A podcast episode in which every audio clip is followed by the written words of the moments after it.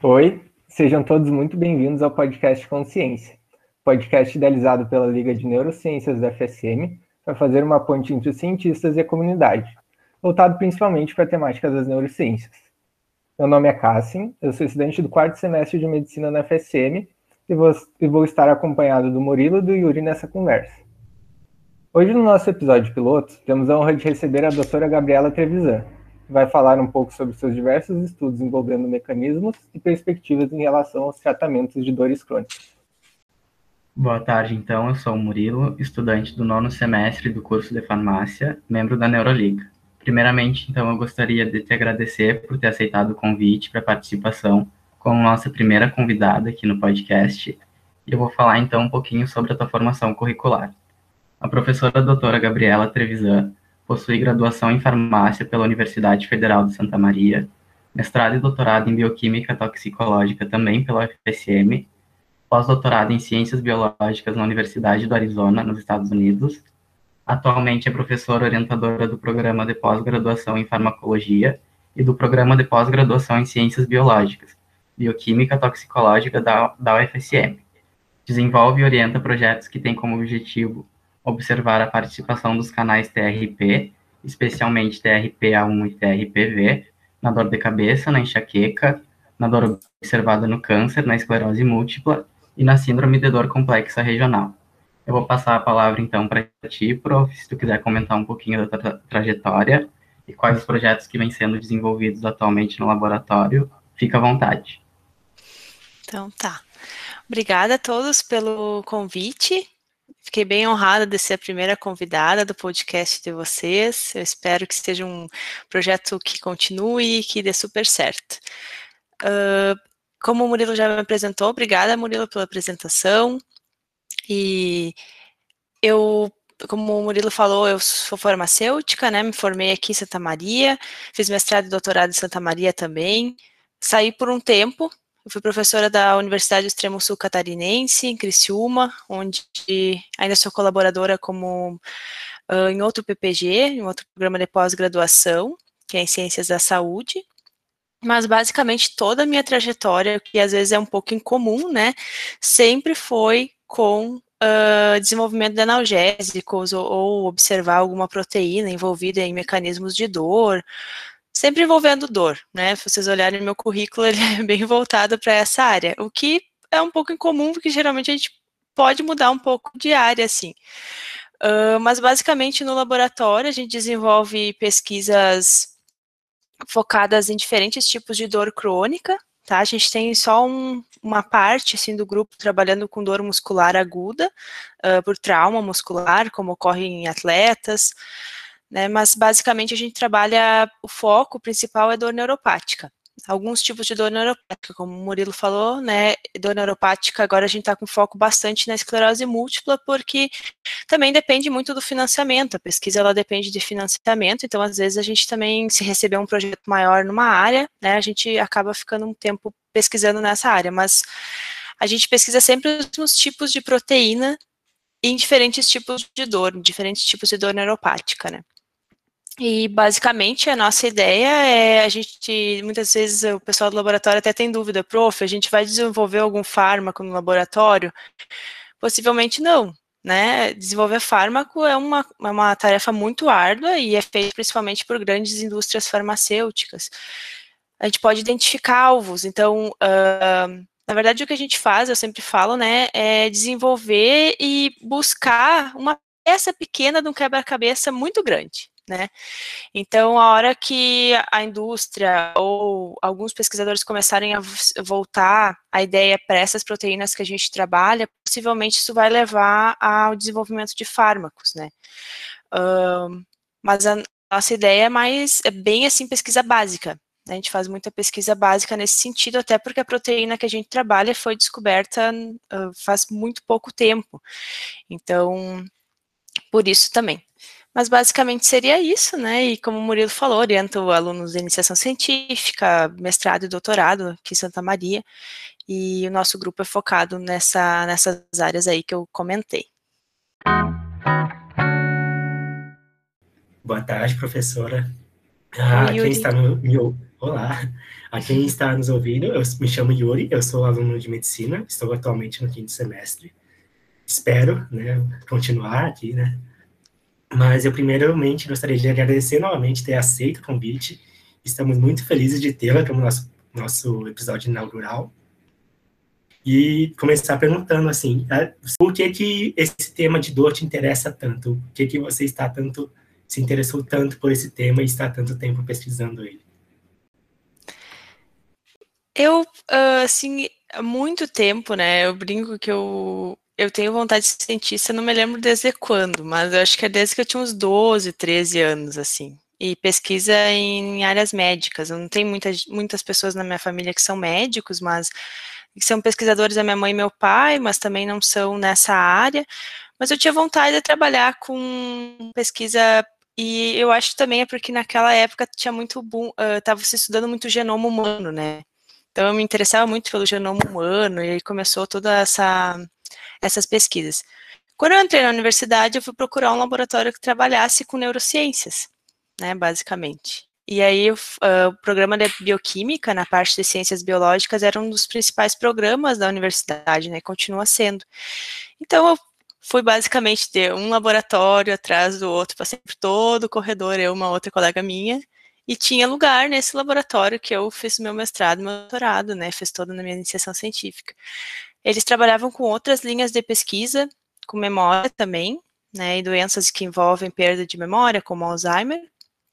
E também uma parte do grupo trabalhava com, com tipo, diferentes tipos de convulsão uh, e epilepsia. Uh, e aí o, uh, a professora Maribel e o professor Juliano trabalhavam com dor, né? E eu, eu achei muito interessante o tema porque a gente sabe que faz muito tempo que não fazia muito tempo que, muito tempo que não se desenvolviam novos analgésicos. Uh, e eu acho que a dor ela é um pouco, ela é um sintoma sempre de outras patologias. Eu não considero que ela seja assim, não que eu tenha um tipo de dor crônica, mas a gente sabe que muitas pessoas que sofrem de enxaqueca, fibromialgia, elas não têm outra patologia, né? É diferente de alguém que tem diabetes e tem, talvez, neuropatia. Ela tem a diabetes e tem uma outra doença. E aí eu gostei muito daquele tema e acabei ficando ali. Daí fui fazendo trabalhos nesse sentido. E até hoje eu acho o tema super importante. Não quer dizer que um dia, talvez, eu acho que talvez esse tema se esgotou. A gente desenvolveu o que dá para desenvolver e talvez eu tenha que trabalhar com outra coisa, né? Neurociências, como a gente sabe, é um campo que precisa de muita pesquisa ainda sistema nervoso central, principalmente, né? Então, eu acho que é um tema muito vasto e eu gosto muito de trabalhar com dor, assim.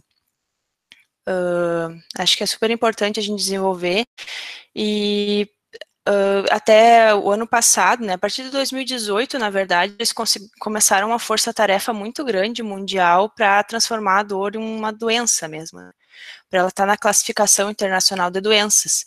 E isso possivelmente vai entrar em vigor, foi aprovado, a gente já tem várias classificações para dor, inclusive a dor como uma doença. Então agora está, uh, vamos dizer assim, por causa da pandemia, lógico, atrasou, né, esse desenvolvimento, mas uh, acho que em janeiro, máximo março de 2022, o CID ele vai ser atualizado, e então a gente vai ter uma classificação para dor crônica primária, é, isso é bem importante, porque um paciente que tem fibromialgia, ele quer ter o CID dele para fibromialgia, assim como a dor de cabeça e outros, né. Isso vai impulsionar, eu acho, bastante que a gente tenha também clínicas especializadas em várias regiões e melhore também o tratamento das pessoas, né. Então, uh, eu acho que o que me focou, assim, aí para essa área foi que eu acho que era uma área que não que hoje em dia seja ainda negligenciada, mas que precisava de bastante pesquisa ainda. E acabei gostando muito do campo, continuei trabalhando com isso. Prof, tu poderia falar um pouquinho sobre os conceitos de dor e nocicepção para nós e o que difere basicamente esses dois assuntos? Claro, a, a classificação da dor também, gente, ela mudou faz pouco tempo, assim, uh, ela vem mudando desde 1979, na verdade, tá? A gente tem uma associação para essas definições de dor e também para definir, por exemplo, como eu estava falando antes, né, em relação a a termos que a gente usa, a, a parte também de diagnóstico da dor e tudo mais. Então, a IASP é a Associação Internacional para o Estudo da Dor, e em 2020, ano passado, ela classificou, uh, deu uma definição nova para a dor, né, dizendo que ela é uma experiência sensitiva e emocional desagradável, associada ou semelhante àquela associada a uma lesão tecidual real ou potencial. Então, quando a gente lê essa definição, a gente vê que a dor, ela pode ser causada por uma lesão tecidual, né, como, por exemplo, quando a gente toca numa superfície muito quente ou uh, entre, né, vai de, uh, acaba, uh, por exemplo, um prego toca nossa pele, alguma coisa assim sem querer, né? A gente vai ter desenvolvimento da dor, mas a gente vê que te, percebe que teve uma lesão mas, como diz na classificação, ela pode ser semelhante ou associada a uma lesão potencial. Então, qualquer pessoa que diga que tem dor, a gente não pode dizer que, por não ver uma lesão, ela não tem dor, né? Então, isso é uma coisa bem importante que eles também colocaram nas notas dessa nova classificação do ano passado, dizendo que uh, quando uma lesão não é perceptível, por exemplo, uma pessoa que tem fibromialgia, ela não tem uma lesão, né? Uma pessoa que tem cefaleia do tipo tensional, também não tem. Pessoa que tem dor lombar crônica, né, dor nas costas crônica, também não tem uma lesão que tu consiga ver, tá queimado, tá cortado, tem alguma coisa assim, né.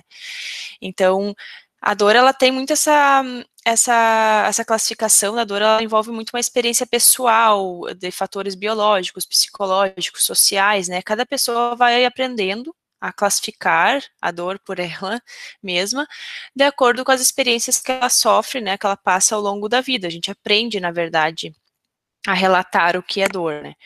Mas em 2010 até teve uma um encontro internacional para discutir dor, né, e eles fizeram uma declaração de Montreal falando que a dor ela precisa uh, ser tratada, né? Ela é um direito humano fundamental. O acesso ao tratamento precisa ocorrer.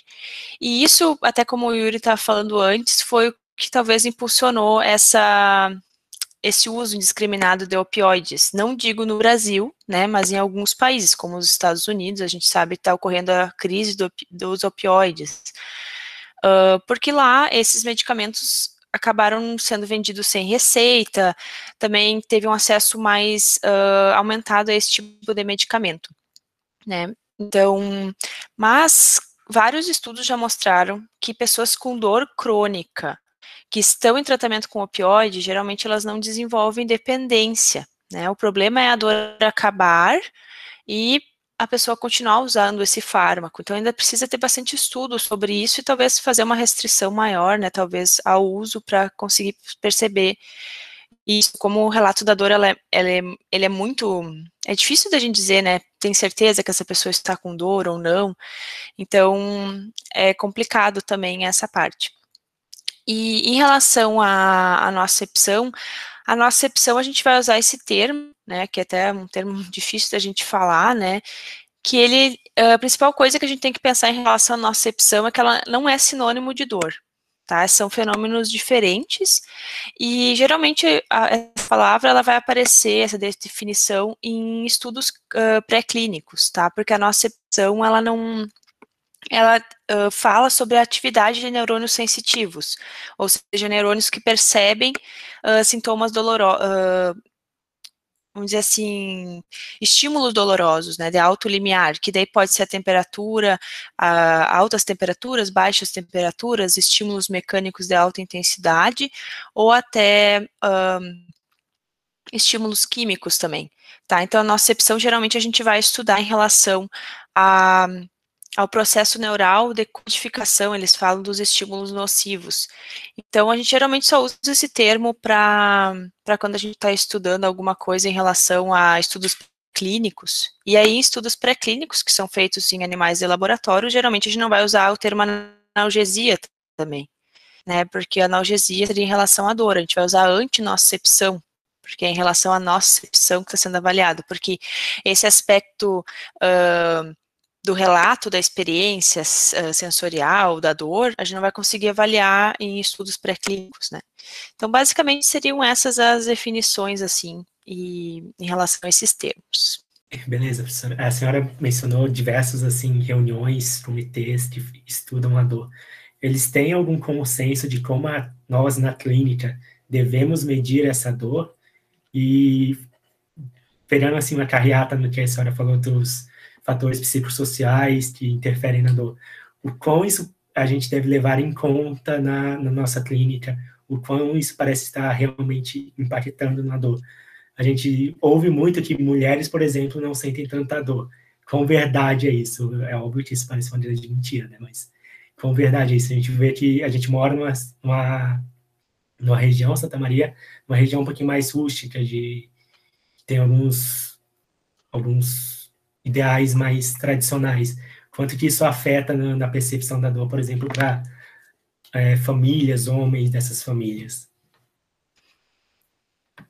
Certo. Uh, em relação à definição da dor, como é que a gente vai estudar isso na clínica?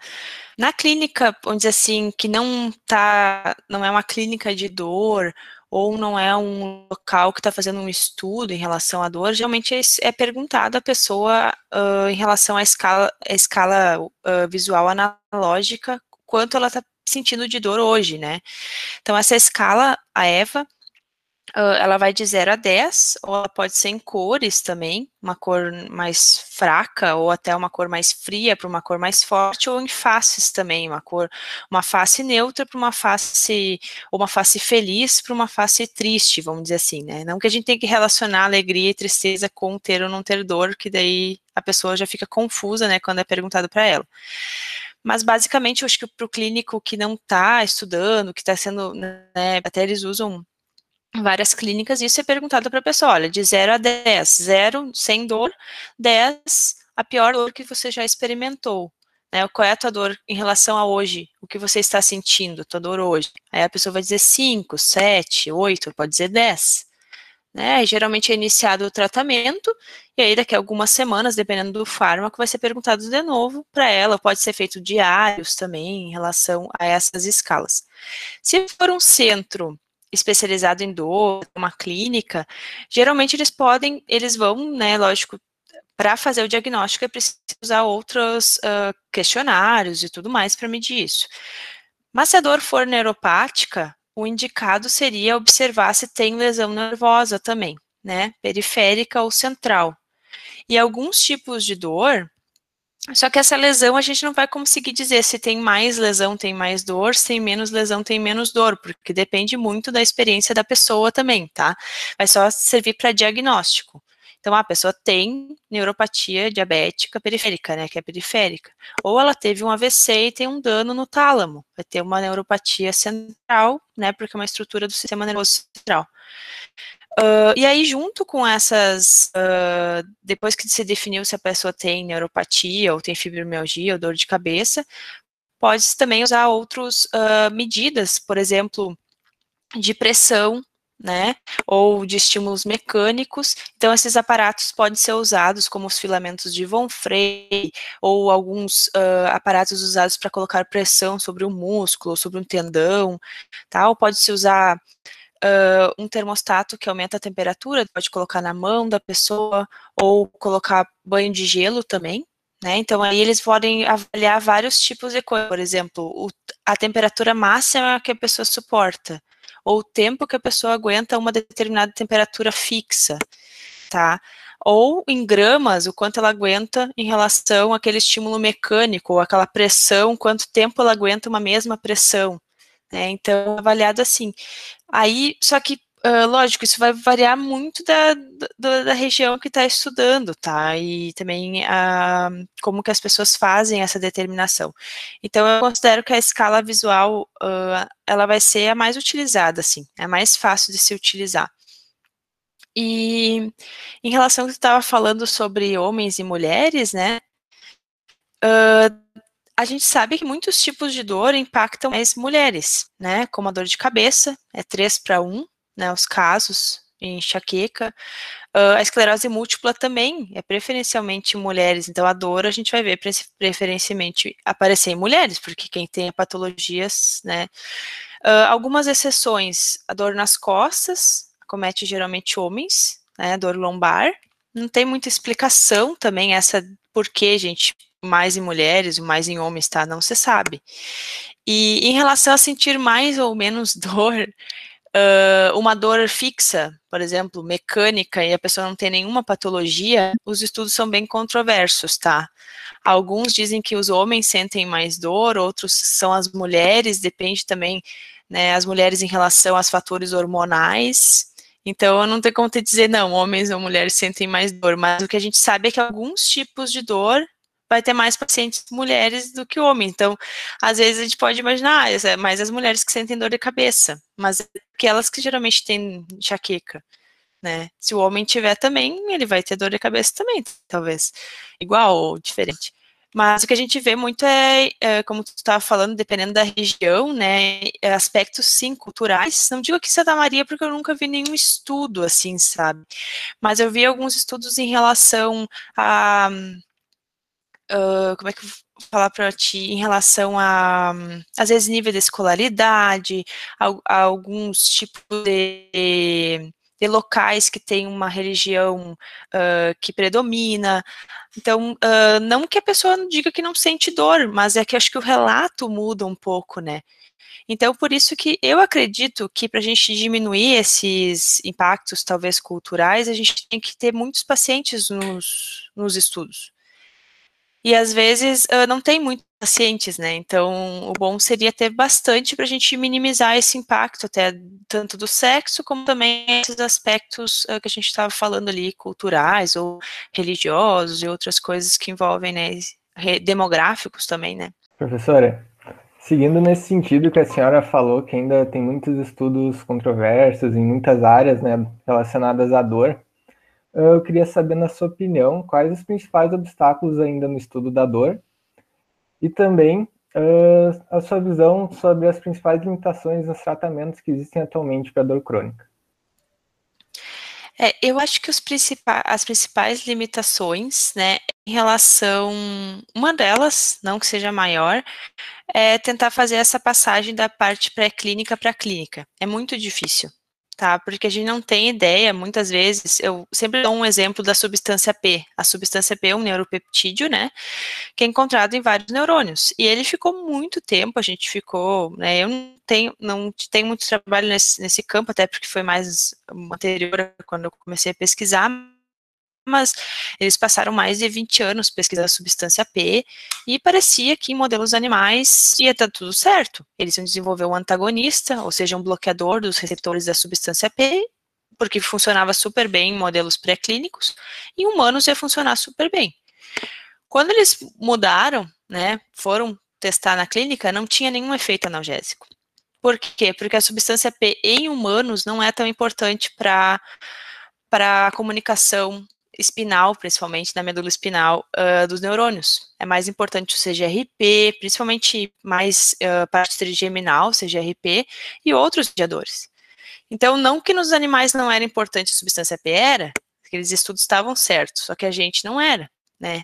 Ainda bem que conseguiram botar esses fármacos, o reptanto, principalmente, como antieméticos, né? Senão a gente teria perdido muito tempo de desenvolvimento de um fármaco que não teria chego em lugar nenhum. Mas a substância P é uma substância que pode induzir êmese, vômito, náusea, então acabou entrando esses fármacos para esse sentido, né? Não ficaram como analgésicos e sim como antieméticos. E esse é um dos problemas, assim, às vezes uh, focar só numa coisa e não fazer nenhum estudo em humanos, nem que seja um estudo bem simples, né? Que veja que esse uh, mediador uh, seja importante. Mas às vezes, como no caso da substância P, não tinha o que fazer. A gente só ia descobrir, né? E até como faz muito tempo que eles fizeram isso, não tinha tantas técnicas como é feito hoje. O outro problema é que anteriormente a maioria dos eram feitos só em machos ou em homens, né? Então, uh, também quando a gente mudava o sexo, acabava que não funcionava, não é o mesmo mecanismo. Tem vários tipos de dor neuropática que em, uh, no sexo masculino, em, em animais, né, em machos, ele acaba tendo um mecanismo na dor neuropática e em fêmeas é outro mecanismo. E aí, também alguns fármacos não entraram na clínica porque eles se deram conta em cima da hora que isso acontecia, né? Então, mas foi importante, pelo menos eles não foram para a clínica e acabaram uh, desenvolvendo fármacos apenas para homens, por exemplo, porque não iria funcionar nas mulheres. Mas até hoje eles não sabem, porque eles não sabem se em humano seria desse jeito, mas em camundongos, machos e fêmeas é diferente. Outro, o outro problema é também que a, nossa, a gente pode, às vezes, desenvolver um fármaco que é diminui a dor, mas ele também é um anestésico, né? Vários aconteceu isso. E a gente não quer que a pessoa fique sem sentir nada. Se ela ficar sem sentir nada, sem sentir nenhum tipo de dor, que a dor nociceptiva a gente quer que ela sinta, que é essa dor aguda, que a gente usa o dia inteiro para não ficar se batendo nas portas, né, não acontecer alguma coisa assim. Uh, a gente usa muito ela até, por exemplo, quando eu vou tomar um banho, eu colocar a temperatura certa do chuveiro e não acabar me queimando. Então, teve alguns fármacos que eles desenvolveram uh, para o receptor da capsaicina, que é da pimenta vermelha, e ali por 2006, 2005, eles observaram que quando eles administravam em pessoas, em animais não aconteciam isso, a pessoa ficava quatro dias sem perceber a temperatura. E daí causou vários problemas de queimadura. É, ela diminuía a dor crônica, aguda, principalmente inflamatória, porque eles não testaram muito dor crônica, mas a pessoa não sentia mais nada de temperatura quente, né? Então, eles tiveram que tirar do mercado também isso.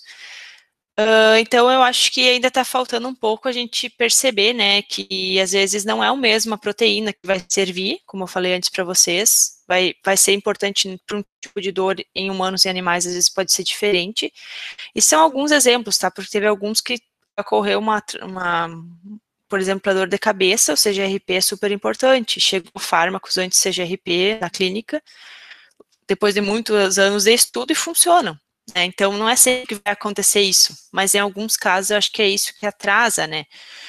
Uh, a outra coisa é quando eles ficam buscando fármaco, uh, vamos dizer assim, proteínas muito amplas que funcionam para muitas coisas, como por exemplo o NGF, que é um fator de crescimento, né, também não entrou na clínica, porque o NGF, se eu bloquear, eu vou acabar causando, talvez, danos no meu sistema nervoso central. Mas se eu bloquear o NGF, vou diminuir a dor. Né, então, também a gente tem que perceber que a dor é crônica. Então, quando eu desenvolver alguma coisa, a pessoa talvez vai tomar todos os dias aquele medicamento. Isso é muito difícil também, porque tu não atrapalhar outros sistemas, né, uh, é muito complicado. Então, quando a dor é aguda, é muito mais fácil, porque a gente sabe que pode dar alguns efeitos adversos, mas não agudos, talvez só crônico. E como a pessoa não vai usar isso por seis anos, dez anos, nem é estudar. Às vezes, não que tenha perigo não estudar, mas é porque isso não vai ser usado, né, por tanto tempo. Agora, quando um fármaco precisa ser usado por muito tempo, isso também é uma coisa que atrasa. Eu vou ter que estudar todos os possíveis efeitos adversos de 10 anos tomando esse fármaco. Lógico que às vezes, né, muitas vezes eles não estudam isso, eles vão estudar em fase 3 isso depois. Então, também às vezes pode ser que os inibidores da COX, né, eles acabaram saindo do mercado por causa disso. E eles já estavam no mercado há um bom tempo, né, considerando. E eles tinham o risco de induzir infarto. Né? Uh, tem bastante discussão se isso uh, é um risco que vai ser para todos os compostos, parece que sim, né? Então, tem vários grupos estudando também esses, esses outros efeitos adversos a longo prazo também são importantes. Eu acho que basicamente é isso. É outra coisa que na clínica, como eu falei para vocês, é muito difícil conseguir muitos pacientes de um tipo de dor específica. Né? Então, por exemplo, uma, um paciente que tem dor neuropática por diabetes, ele pode ter um tipo de dor neuropática por diabetes que é só por estímulo mecânico tá? E tem um grande subgrupo que tem só dor em queimação. E o outro tem não sei o quê. Quando eu colocar todo mundo junto, e talvez não é um N, um grupo muito grande de pacientes, eu testar fármaco, eu digo, ah, esse fármaco não funcionou. Mas talvez não é porque ele não funcionou para todo mundo, ele funciona só num subgrupo, né? De pacientes bem específico, assim, como a carbamazepina. A carbamazepina, ela funciona para dor trigeminal né, uma região específica da face, que tem neurônios que têm uma, um axônio muito mais, vamos dizer, curto do que outros. Agora, se eu administrar carbamazepina para um paciente com dor neuropática, em geral, ele não vai funcionar. né? Então, outra coisa que eles falam é que deveriam fazer estudos com pacientes com, sub, com tipos de dor mais específicas. E aí a gente conseguiria uh, fazer essa passagem da, do estudo pré-clínico para o clínico mais fácil.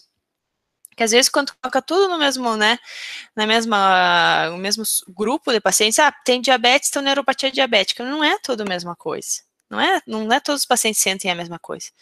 Então, isso eles estão tentando mudar agora também. Uh, tentar observar isso e aí os fármacos serem direcionados para esses subgrupos de pacientes. Eu acho que isso vai melhorar bastante também o tratamento. Prof, seguindo nessa mesma lógica, é, tu saberia nos dizer o que, que diferencia e caracteriza as dores neuroplásticas, dor neuropática e a dor nociceptiva e o que, que torna a compreensão dessas tão difíceis quando comparadas à dor nociceptiva, que já tem os mecanismos melhor elucidados atualmente?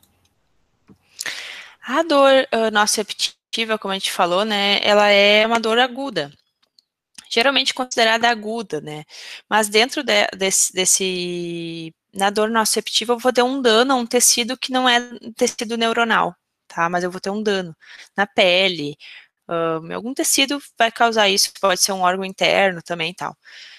Uh, como uma gastrite, né, que pode causar dor.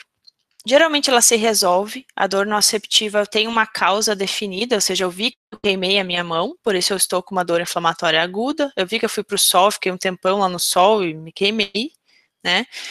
Agora, a dor uh, nociplástica, que eu acho que é a mais complicada a gente tratar, e a dor neuropática, elas são tipos de dor que a neuropática eu preciso ter um dano ao sistema nervoso. Então pode ser central ou pode ser periférico, né? Só que, como a gente estava falando, pode ser um dano por muitos tipos de, de eventos. Pode ser uma lesão mesmo de um corte, né? Por um trauma, um acidente, alguma coisa Pode ser o uso de fármacos, como quimioterápicos, pode ser pela radioterapia e pode ser por doenças, como no caso da diabetes. Alguns tipos de artrite também causam dano neuronal, né? E a dor nociplástica, eu não vou conseguir observar é, se ocorreu alguma coisa, a gente não tem uma inflamação definida do sistema, nada. É, então, na verdade, quando eles definiram essa definição para dor nociplástica, uh, eles viram que as pessoas tinham alteração da percepção de dor, né, mas não tinha dano tecidual ou uh, dano neuronal específico. Então, antigamente, né, antigamente não, alguns anos atrás, a gente tinha mais a classificação noceptiva e neuropática. E aí as pessoas que tinham, por exemplo, fibromialgia e enxaqueca, elas ficavam num limbo, né, elas ficavam com dor patológica, Aí tinham várias outras classificações, assim, elas não tinham uma classificação específica. Então, eles resolveram criar o termo nociplástico, que seria a dor que é causada por uma alteração, eles falam da percepção da dor, mas não quer dizer que tem lesão, porque a gente não vê nenhuma lesão na fibromialgia nem na enxaqueca. Agora, na neuropatia, na, na dor noceptiva, a gente vê. Eu considero que esses tipos de dor, a dor nociplástica, a dor neuropática, são mais difíceis de tratar, porque elas são geralmente dores crônicas, né? Então, quando a gente vai ter uma dor crônica, toda a percepção do sistema muda. Então, a gente não tem mais aquele, aquela mesma coisa que a gente estuda em fisiologia bem básica, talvez a gente não tenha mais aquelas, aquelas sinapses uh, do, da forma que a gente espera, né, num paciente que tem uma dor nociceptiva. E quando ocorre essa cronificação da dor, ou seja, a dor passa de aguda, que geralmente é nociceptiva, para crônica, a gente acaba tendo outras sinapses que a gente não esperava. Então, talvez os fármacos que a gente usa na dor nociceptiva começam a não funcionar, porque a gente começa a ter toda uma, uma plasticidade, uma mudança na medula espinal, em outras estruturas que a gente nem sabe ainda, né, no sistema nervoso central. Porque para dor, o que se estuda, principalmente, vocês vão ver na maioria dos estudos, é a medula espinal. Né? Eles, não, eles estudam córtex somatosensorial, mas como ele é muito vasto, a gente vai ter vários outros sentidos sendo percebidos ali, uh, acaba que a gente estuda mais a medula, né? Mas a gente sabe que várias outras regiões são impactadas. Então, acho que essa modificação nas sinapses uh, em relação aos, tipos de dor crônica, neuropática, nociplástica, é o que leva a gente a, a ter essa dificuldade. Como eu falei para vocês, parece que nem todos os pacientes cronifica a dor da mesma forma. Não quer dizer que todo mundo que tiver dor neuropática diabética vai ter a mesma modificação na medula em outras regiões, porque eles não têm o mesmo tipo de dor. Né? Então, se cada um cronifica de um jeito diferente, é cada vez mais difícil de conseguir tratar. Né? Então, eu acho que é, é, basicamente é isso, assim, resumindo. É, professora, é muito no campo de estudo da bioquímica, muito se estuda sobre estresse oxidativo em N conceitos em N patologias. Mas o estresse oxidativo está implicado no mecanismo da dor crônica, e se sim está implicado em todos esses, da dor nociplástica, da dor neuropática e da dor nociceptiva, ou é somente em alguns casos? Como tu falou, Yuri, é bem amplo, né? Assim, quando a gente fala estresse oxidativo, a gente não sabe muito bem uh, qual, vamos dizer assim, quais espécies estão sendo produzidas, né? Mas, por exemplo, para alguns tipos de dor aguda, como a dor por queimadura, ou por uh, lesão, tanto queimadura por né, água em altas temperaturas, ou por lesão uh, por radiação UVB, a gente sabe que tem aumento de produção de estresse oxidativo, tá? Lesões de pele também. Então, não quer dizer que é só em dor crônica. Mas o receptor que a gente estuda, a proteína que a gente estuda em neurosensoriais, ela é ativada por vários tipos de uh, moléculas que são que são reativas, né, que têm capacidade de se ligar a ele e modificar a sua estrutura. E por isso que ele é ativado. Então, por isso que a gente acabou indo para esse lado da pesquisa, mas não quer dizer que essas espécies não poderiam ativar outros receptores, como ativar ou modificar a função deles mais, mais corretamente, porque às vezes eles não são ativados diretamente, mas receptores glutamato e outros, né?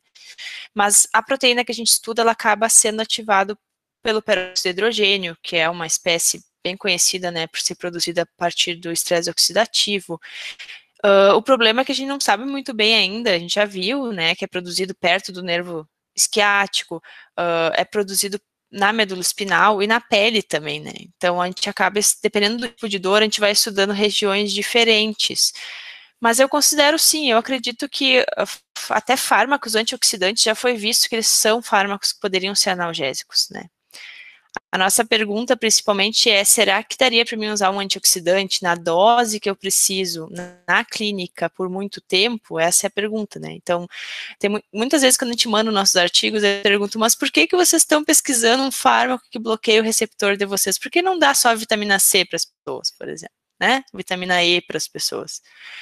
Possivelmente funcionaria. A gente acredita que funcionaria. Uh, o problema é que às vezes a dose que a gente vai precisar vai ser tão alta que vai causar alguns efeitos adversos, né? Então a gente vai e vai acabar bloqueando, porque o estresse oxidativo, muitas vezes a gente pensa que ele é de todo ruim, né? E ele não é de todo ruim. Uh, porque mu muitas funções fisiológicas dependem também do aumento de, dessas espécies reativas. Então a gente tem também um pouco de receio né, de dar um antioxidante de forma crônica e talvez impedir alguns processos celulares que precisavam ocorrer. E por isso a gente buscar uma coisa mais específica. Né? E também porque o nosso receptor não é ativado só por estresse oxidativo, tem outras, outras outras coisas que ativam ele que talvez fossem importantes. Ele é sensibilizado por interleucinas e se eu, né, às vezes eu não conseguiria bloquear isso com um antioxidante.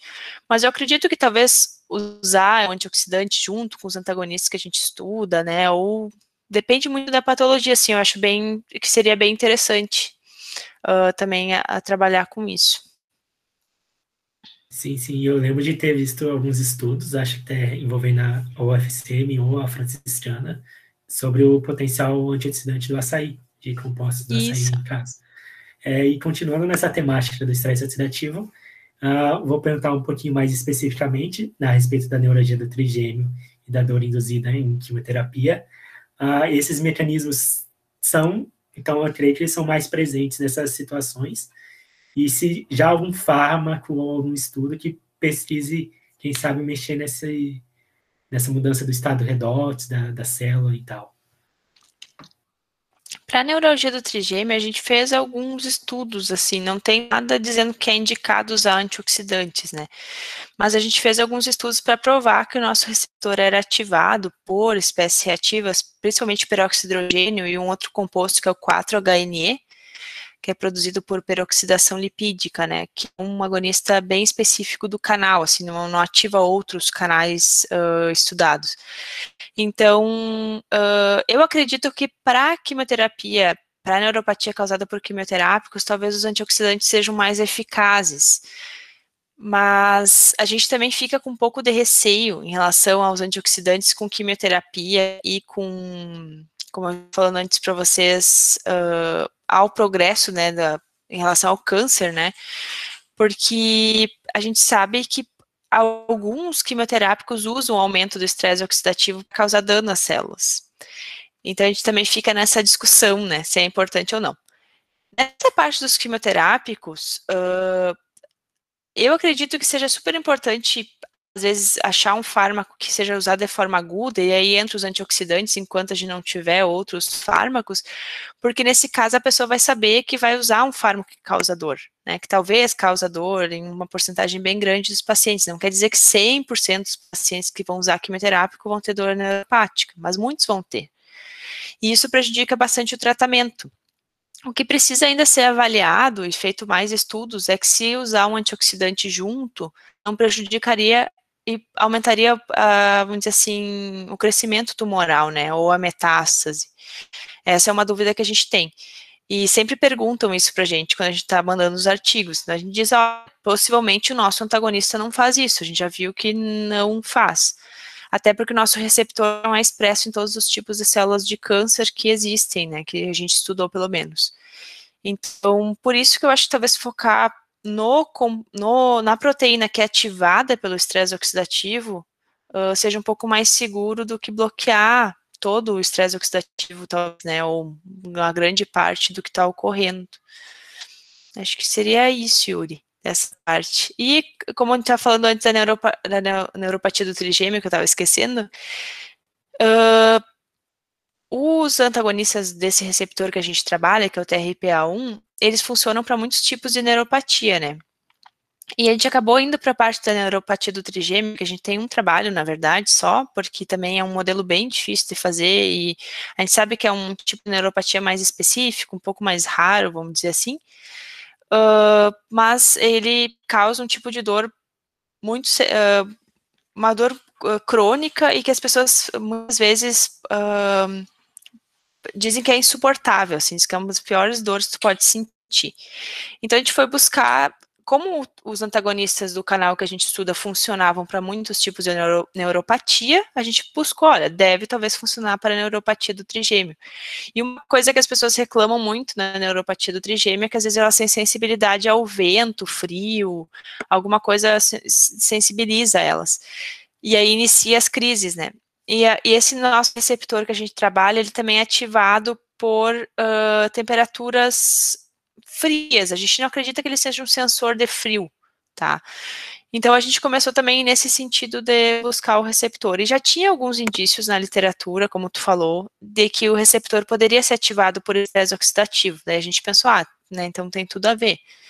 E tinha alguns relatos também que as pessoas mascavam quando tinham essa dor, elas usavam extratos de pimenta uh, de forma na mucosa, alguma coisa para diminuir a dor, né? Então, o nosso receptor também tem a ver com essa, com a pimenta e tudo mais. E a gente começou a trabalhar com isso. Mas a gente não desenvolveu mais estudos, né? Foi aquele que a gente publicou em 2016. Mas eu acho que é uma área bem importante porque a gente só tem praticamente três fármacos que funcionam para isso, né? Que é a carbamazepina, a oxcarbamazepina e outros anticonvulsivantes funcionam um pouco em relação a essa patologia. Professora, uh, vários artigos da senhora investigam a neuropatia periférica induzida por quimioterapia, né? Então eu queria que a senhora falasse um pouquinho para a gente se tem diferenças entre a dor provocada pelo tratamento quimioterápico, radioterápico e do resultante da doença, uh, como pela metástase, por exemplo, né? E quais mecanismos estão por trás dessa condição? É, uh, quando a gente trabalha, obrigada pela pergunta. Quando a gente trabalha com esses quimioterápicos, a gente geralmente busca ou se o quimioterápico ativa as proteínas que a gente trabalha, né? Porque às vezes ele pode ativar diretamente, fazer influxo de cálcio, sódio, alguma coisa assim. Ou se ele aumenta a expressão, às vezes ele pode aumentar a expressão da proteína, e daí por isso causa dor, porque tem mais proteína para sentir os estímulos dolorosos. Uh, ou às vezes ele pode sensibilizar, liberar alguma coisa, aumentar o estresse oxidativo, como a gente estava falando, né? Basicamente, quase todos aumentam. Para o nosso receptor, a gente descobriu que às vezes ele é ativado também por substâncias como hexamestano, né, que é usado para tumores de, uh, de mama. Então, as mulheres elas reclamavam muito de dores articulares ao acordar.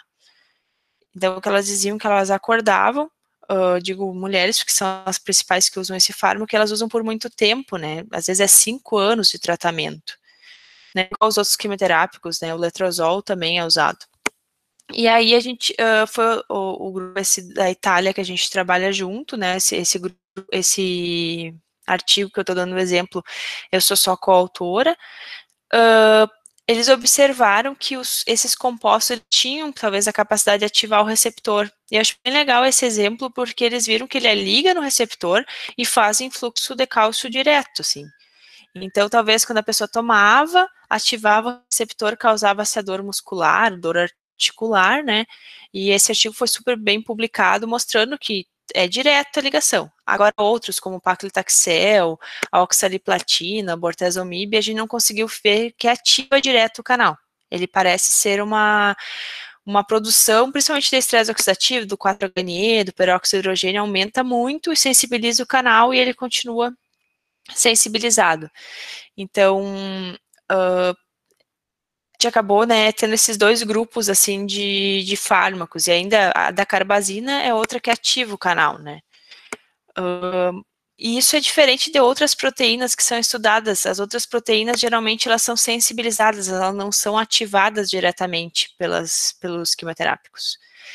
Então, mostra que esse canal que a gente estuda, ele parece ser bem importante né? Porque ele é ativado diretamente por esses compostos. E como esses compostos não podem deixar de ser usados, uma das ideias, né, nesses tipos de tumor de mama que usa o hexamestano, o letrozol, seria usar antagonistas do receptor, pelo menos por esse tempo, né? Então, é uma, uma das ideias uh, a ser discutida.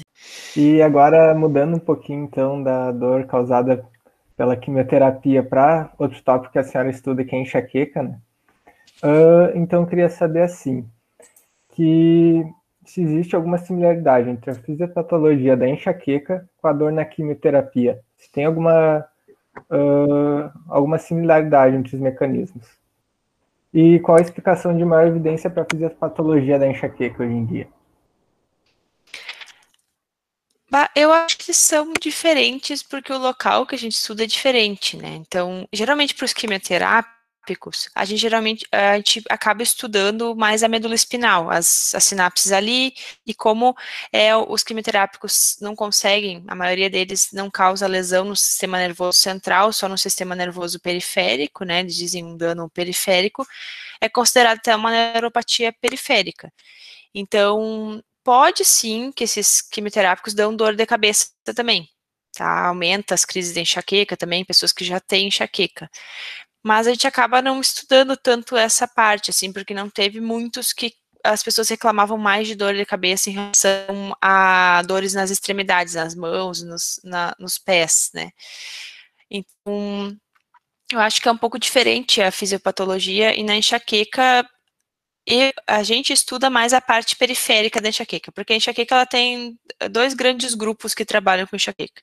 Pessoas que acreditam que é uma doença só do sistema nervoso central, né? Então, falam da depressão cortical alastrante, que após a depressão cortical alastrante vai ter todos esses efeitos, que seria uma, um mecanismo parecido como se tivesse uma alteração dos nossos desses canais, né? Como se fosse uma convulsão, vamos dizer assim. Né? Então, passaria essa onda e depois, até a pessoa se recuperar, ela ficaria com todos aqueles efeitos, né? De ter a aura, ter talvez aqueles pontos coloridos, tu pode ter ânsia de vômito e tal, e a dor também, ter mais essa premonição.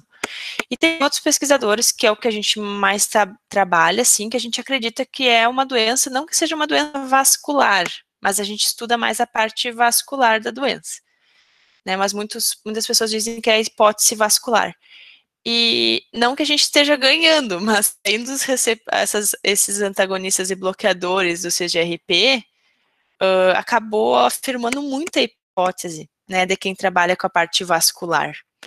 Porque eu acredito que a depressão cortical lastrante seja importante, mas nem todas as pessoas têm aura. Né, e nem todas as pessoas têm enxaqueca por muitos dias. Às vezes é por pouco tempo, ou tem só dor de cabeça. Então, uh, o desenvolvimento desses bloqueadores do, do peptídeo chamado CGRP foi bem importante para a gente ver que esse componente vascular também é importante, né? E como eu estava falando antes para vocês, o CGRP, esses antagonistas, eles não funcionam para neuropatia. Neuropatias em geral, periféricas. Então, por isso que também, nessa parte mais que a gente estuda, parece que não é o mesmo mecanismo porque os bloqueadores do receptor do CGRP ou do próprio CGRP funcionam para dor de cabeça, mas não vão funcionar para neuropatia por quimioterápicos, por exemplo, né? Uh, mas não quer dizer que na enxaqueca não tem envolvimento do estresse oxidativo. Tem várias pessoas que já mostraram isso, né? A gente tem bastante estudos também com alguns precipitadores de enxaqueca, como por exemplo o estresse, né? A gente sabe que o estresse precipita enxaqueca em alguns pacientes.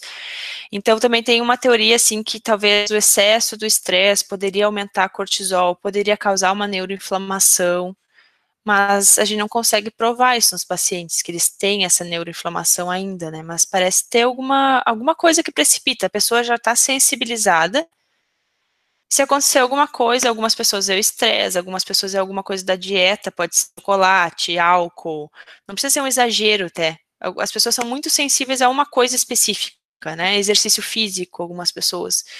Então, a enxaqueca também eu acho que o importante é se conhecer, né? Se a gente sabe qual é os precipitadores, eu sei até o limite que eu posso ir. Muitas vezes as pessoas diminuem muito o uso de fármaco, já foi descrito, e até o número de crises, né?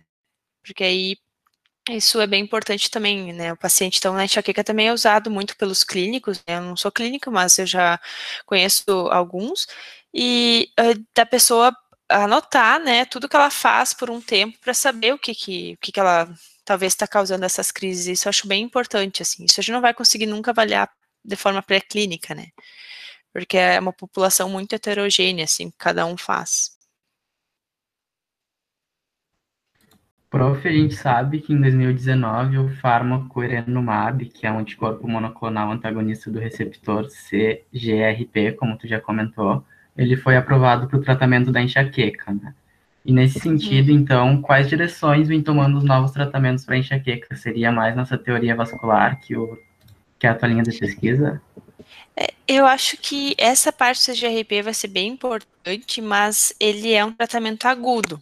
Né, ele não deveria, ele não é indicado como um tratamento, porque a enxaqueca ela tem essa, essa, né, como vocês devem saber, ou tratamento profilático, né, que pode ser feito com vários fármacos, e o tratamento agudo, que daí é o sumatriptano, outros triptanos, né, que são usados, e tem, entra esse, esse fármaco que tu falou agora, que é antagonista do CGRP. Uh, acho que o principal problema desses fármacos é que a gente não sabe muito bem, de forma crônica, se pode alterar alguma coisa, porque o CGRP é importante para alguns eventos, como o trato gastrointestinal, a gente sabe que é bem importante os níveis de CGRP. Né, então, também tem uma discussão, assim, quando eu vou alguns congressos, uh, sempre perguntam, tá, e vocês sabem o que vai acontecer com o trato gastrointestinal? Né, se tomar por muito tempo esses fármacos, o que, que vai acontecer em relação às sinapses, a gente sabe que tem muita sinapse no trato gastrointestinal, né. Uh, não se sabe ainda, mas como ele é usado de forma aguda, como eu falei para vocês, talvez não, não tenha tanta essa preocupação. E eu acho que agora, por muitos anos, a gente vai ficar com vários tipos de anticorpos, talvez, pro receptor do CGRP, pro próprio CGRP, né? E talvez comecem a surgir fármacos que não são, não são anticorpos, né? São bloqueadores uh, sem ser dessa, dessa, desse grupo. Por enquanto, eu acredito isso. E outra coisa que eles estão tentando desenvolver, daí não seria tanto para a parte vascular, mas poderia alterar um pouco, é em relação a canais de cálcio dependentes de voltagem, que já foi visto que eles são bem importantes tanto para neuropatia daí e também para enxaqueca. Entraria para os dois tipos de dor crônica. Só que bloquear canais de cálcio é uma coisa bem perigosa, porque eles funcionam, servem para liberação de muitos tipos de neurotransmissores. Então, isso ainda não estão conseguindo. Já tentaram de várias formas, vários grupos falharam, estão há muito tempo tentando desenvolver. Então, não sei se vai ocorrer, assim. não ouvi mais nada, não vi nada também no, nos uh, ensaios clínicos, né, que tem um portal para ver isso. Eles simplesmente pararam, acho que deve ter dado alguma, algum efeito adverso, alguma coisa, então não surgiu nada. E essa esse foco nos canais de cálcio é porque tem algumas famílias que têm mutações em canais de cálcio. E elas desenvolvem geralmente dor de cabeça, junto com pode ser convulsões também. Não é, elas não desenvolvem neuropatia essas essas pessoas. Então por isso que eles acreditavam que bloqueadores desses canais talvez funcionassem para dor de cabeça também, né? Tanto nessas famílias como em pessoas que tivessem essa essa essa patologia mas não, não teve nada desenvolvido ainda.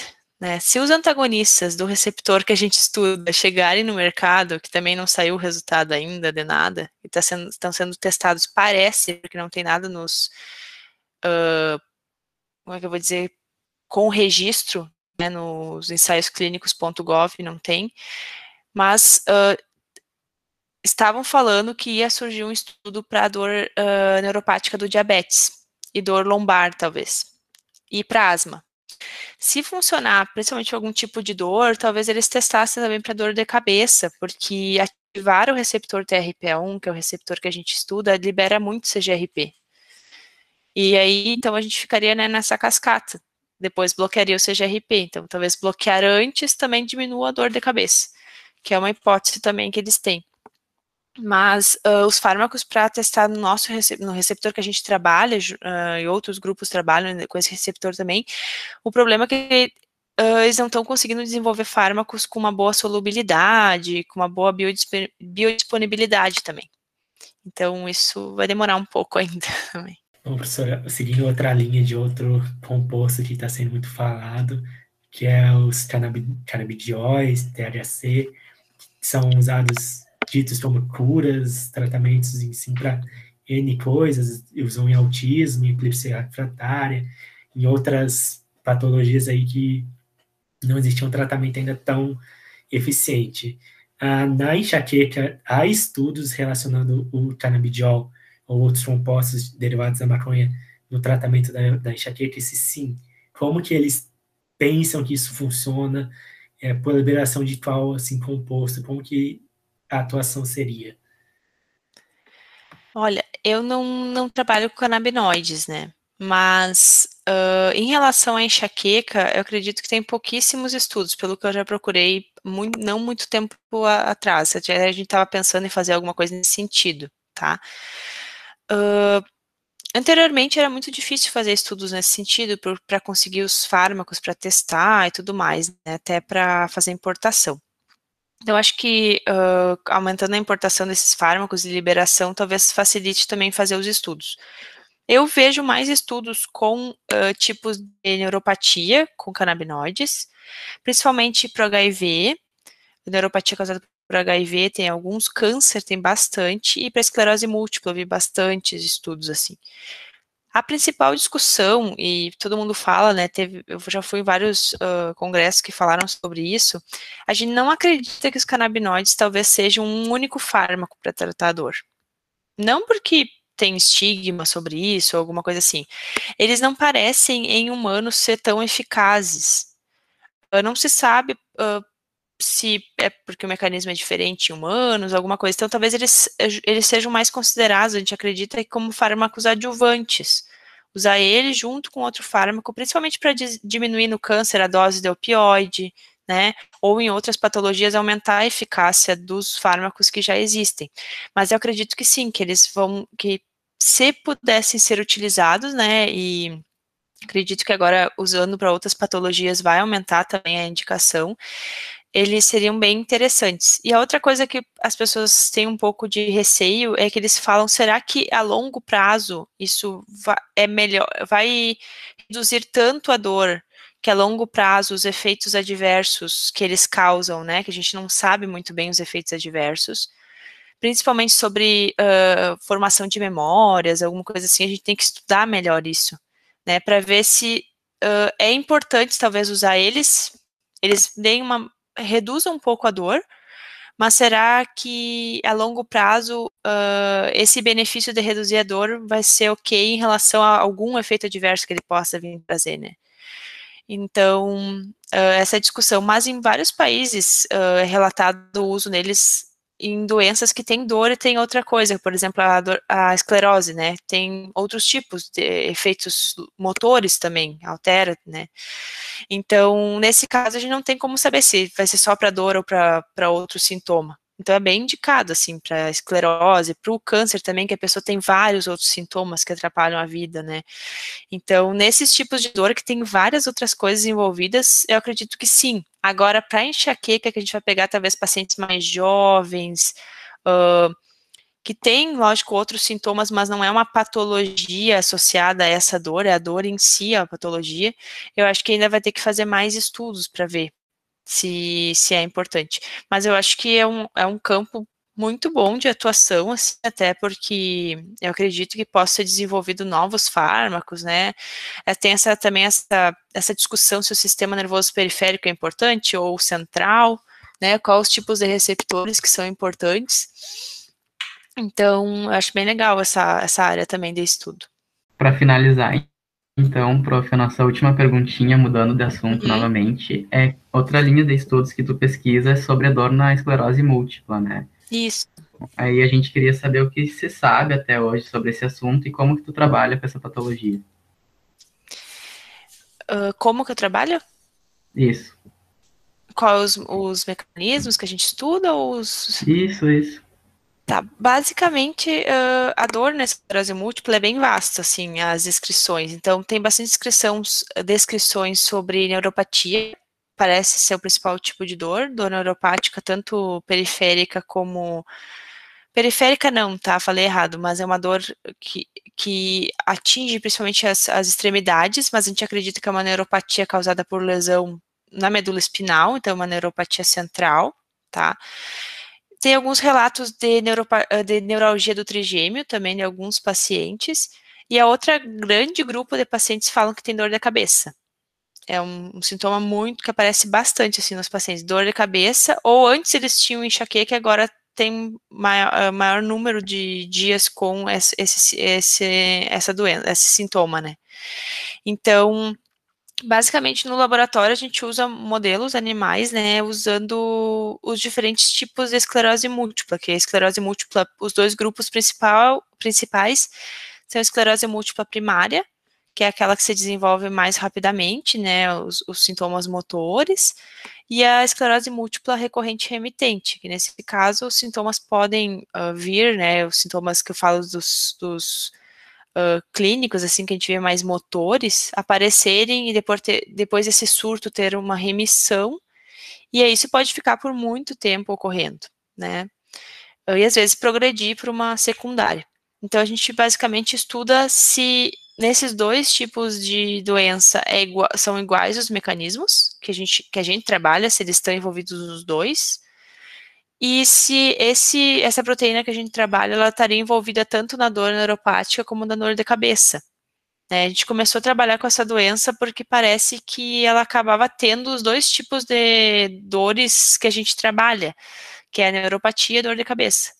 Então a gente acredita que funcione para os dois tipos de, de modelo e para os dois tipos de dor. Isso seria importante para a pessoa não ter que usar muitos tipos de fármaco. Né? Então, se ajudasse tanto na dor de cabeça como também na dor neuropática, a pessoa poderia usar um fármaco só para resolver isso. E se ainda ajudasse algum sintoma, né, uh, tanto de dor em relação associada a movimento, alguma coisa assim, seria super legal, né? Que é o que a gente tentou fazer em relação ao câncer, se diminuísse a metástase. Depois a gente viu que o nosso receptor não parece ser muito expresso em células de osso. Então, talvez ele não tenha nada a ver com metástase. É, agora, para enxaqueca, a gente está vendo, eh, para desculpa, para esclerose múltipla, a gente está tentando estudar isso. Será que tem alguma coisa a ver com a doença em si, ou se é uma coisa só em relação à dor, né? Uh, mais em relação aos neurônios sensoriais, assim. Então, é isso que a gente está tentando agora fazer. Até agora, os estudos que a gente tem parece que tem mais a ver apenas com a dor, não tem a ver com a doença. Então, uh, não que a gente quisesse estudar doença, porque a gente não estuda esclerose múltipla no nosso laboratório, a gente estuda dor, né, tipos de dor, mas seria legal se tivesse, né, que é o que os canabinoides, como a gente estava falando, muitas vezes são estudados. Eles parecem diminuir metástase no câncer e diminui a dor do câncer. E na esclerose também, parece que ele tem essa parte do sistema imune e também diminui a dor, eles não são tão potentes, né, no caso da dor. Uh, é mais ou menos a mesma ideia, assim, mas a gente parece que nosso receptor ele tem mais a ver com a dor e não com as, a doença que a gente está estudando, né? Pelo menos essas duas que eu citei para vocês, assim.